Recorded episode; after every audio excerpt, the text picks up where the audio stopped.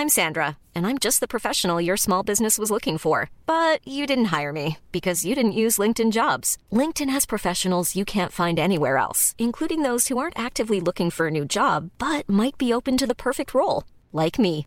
In a given month, over 70% of LinkedIn users don't visit other leading job sites. So if you're not looking on LinkedIn, you'll miss out on great candidates like Sandra. Start hiring professionals like a professional. Post your free job on linkedin.com/people today. Eu sou Mário Persona e essas são as respostas que eu dei aos que me perguntaram sobre a Bíblia. Você escreveu perguntando se a Bíblia fala alguma coisa sobre reencarnação. E se você tiver lido ou assistido o meu testemunho de conversão, verá que antes da minha conversão, há mais de 30 anos, eu acreditava em reencarnação e tudo mais. Eu era um espiritualista, estava envolvido com esoterismo. Ao contrário do que você e o espiritismo afirmam, não existe na Bíblia entrelinhas com ideias de reencarnação, como você quis uh, afirmar no seu e-mail. Aliás, existe até uma afirmação categórica de uma única vida neste mundo. Uma única oportunidade de viver nesse mundo. Em Hebreus 9, 27 e 28 diz: E como aos homens está ordenado morrerem uma vez, vindo depois disso o juízo, assim também Cristo, oferecendo-se uma vez para tirar os pecados de muitos, aparecerá segunda vez sem pecado aos que o esperam para a salvação. Percebe? Aos homens está ordenado morrer uma vez. E depois disso vem o quê? Outra vida? Não, o juízo. Você escreveu: Sempre tive interesse na Bíblia, mas estudo com a mente livre de qualquer dogma religioso. Isso é ótimo. Então, se você quer estudá-la com a mente livre, livre-se também dos dogmas espíritas, porque a sua mente está cheia deles. Você escreveu o seguinte, abre aspas, há dois mil anos as pessoas estavam muito imaturas para compreender essa mensagem. Então o mestre falava em parábolas, lançando a verdade adornada de contos, fecha, fecha aspas.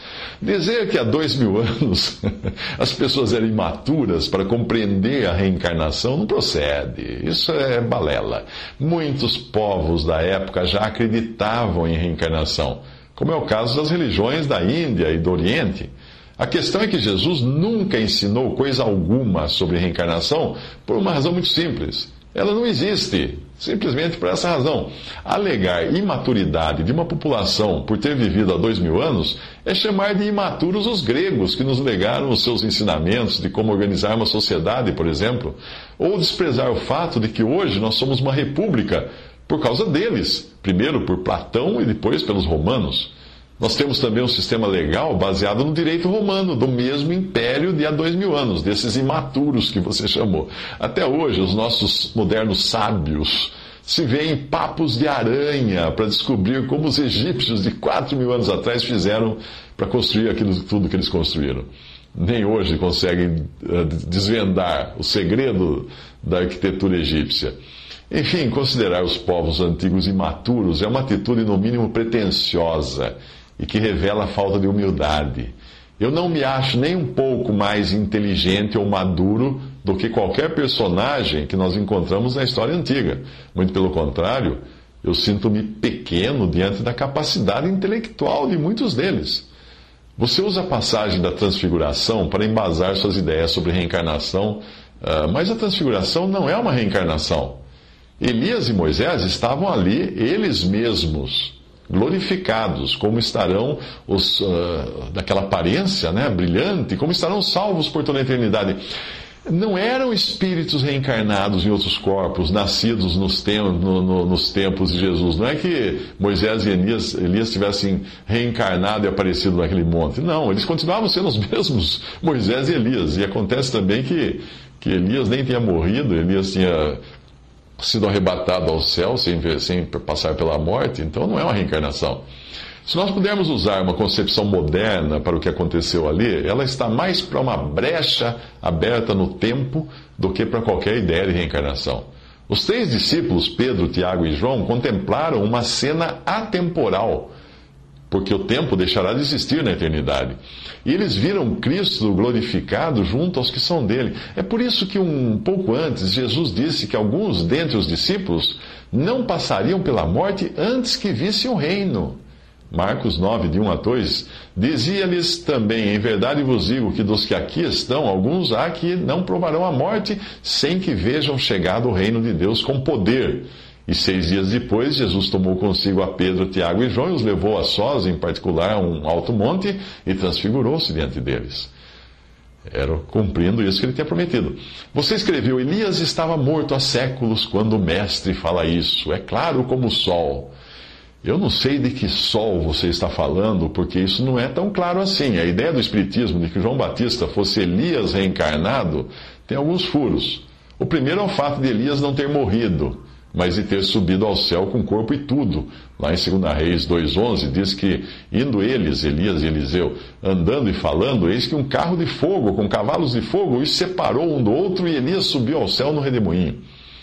A insistência em criar uma teoria assim tropeça até na própria declaração de João Batista, quando lhe perguntaram se ele era o Elias, em João capítulo 1, versículo 21. Perguntaram-lhe, então, quem és, pois? És tu Elias? E disse João Batista, não sou. És tu, és tu o profeta? E respondeu, não. Cabe aqui a sua própria expressão, abre aspas. Com o perdão da palavra, só um fanático não enxerga o óbvio nesta passagem. É, fecha aspas. Realmente, só um fanático não enxerga. Você fez um comentário no YouTube dizendo assim, abre aspas, como pode Deus permitir que uma criança que nunca fez o mal, com idade insuficiente para conhecer os ensinamentos de Jesus, possa ser sequestrada, estuprada e morta? Fecha aspas. Porque Deus existe, é que essas coisas acontecem. Está surpreso? Eu explico. O que a Bíblia diz? Que Deus criou o homem e quis dar a ele tudo o que havia de bom e de melhor. E agora eu pergunto: o homem quis? Não. O ser humano quis ser dono do seu destino, quis ser conhecedor do bem e do mal, quis mandar no seu próprio nariz. Então, tudo que nós vemos ao redor hoje nada mais é do que a confirmação de que Deus estava certo e o homem errado. Quando Deus disse: Se dela, do fruto da, da árvore do conhecimento do bem e do mal, se dela comerdes, morrereis. Toda a maldade do mundo é prova de que Deus existe e que ele tinha razão, e que ele estava certo e o homem estava errado. O resto da história você conhece, ou seja, de como Deus providenciou uma saída para aquele que crê poder ser salvo e ter seu lugar garantido no céu. Enquanto isso, o mundo continuará jazendo no maligno, sob o domínio do seu príncipe, que é o diabo, e toda sorte de atrocidades continuará a ser cometida nesse mundo, não por Deus, por, pelos próprios seres humanos. O que se poderia esperar de um mundo que, quando o Filho de Deus desceu aqui na forma humana, o pregou numa cruz? Por que, que você não perguntou, ao invés de perguntar, por que uma criança é morta, é estuprada, é sequestrada, etc.? Por que você não perguntou, por que o Filho de Deus foram fazer isso com ele quando ele desceu ao mundo? Essa é a pergunta que você tem que fazer. A pergunta não deve ser por que Deus permite tanta atrocidade no mundo, mas também por que Deus ainda não desistiu de salvar o ser humano. Essa devia ser a sua pergunta. Portanto, converta-se a Cristo, creia em Deus, creia em Cristo como seu Salvador e abandone essa bobagem toda de, de, de, de espiritismo e de reencarnação e, e, querer explicar as coisas de Deus por reencarnação. Creia na Bíblia, creia na, Bíblia, creia na palavra de Deus. Aí você vai estar seguro. E seguro não só aqui, mas seguro eternamente.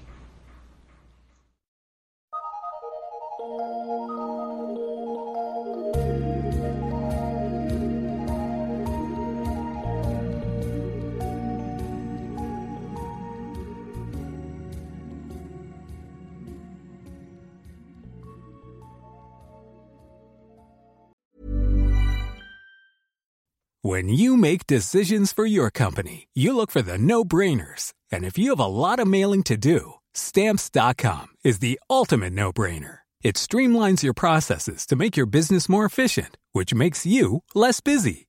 Mail checks, invoices, legal documents, and everything you need to keep your business running with stamps.com. Seamlessly connect with every major marketplace and shopping cart Schedule package pickups and see your cheapest and fastest shipping options from different carriers. With rates up to 89% off USPS and UPS rates. And with the Stamps.com mobile app, you can take care of mailing and shipping wherever you are. Make the same no brainer decision as over 1 million other businesses with Stamps.com. Sign up with Code PROGRAM for a four week trial, plus free postage and a free digital scale. No long term commitments or contracts.